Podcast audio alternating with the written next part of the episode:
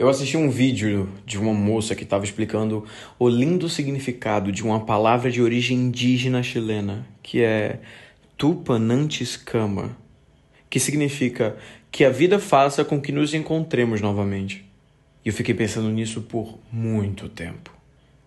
Tupanantiscama. Quantas pessoas passaram por nós e nós queríamos ver novamente?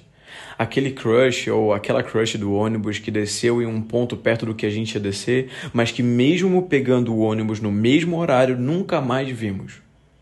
O amigo da praia que não tinha como se lembrar do número, o amor da vida que passou na outra calçada e a gente estava apressado demais para reconhecer, mas que se a vida for gentil, vai nos colocar frente a frente em algum outro momento.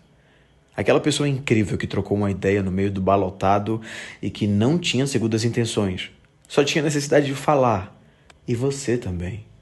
Tupanante escama. Aquele perfil que surgiu com um relato que fez melhorar o seu dia, mas você não conseguiu salvar o vídeo. Aquele amigo de infância que se mudou e vocês perderam contato, o seu amor de infância que mudou para outro estado.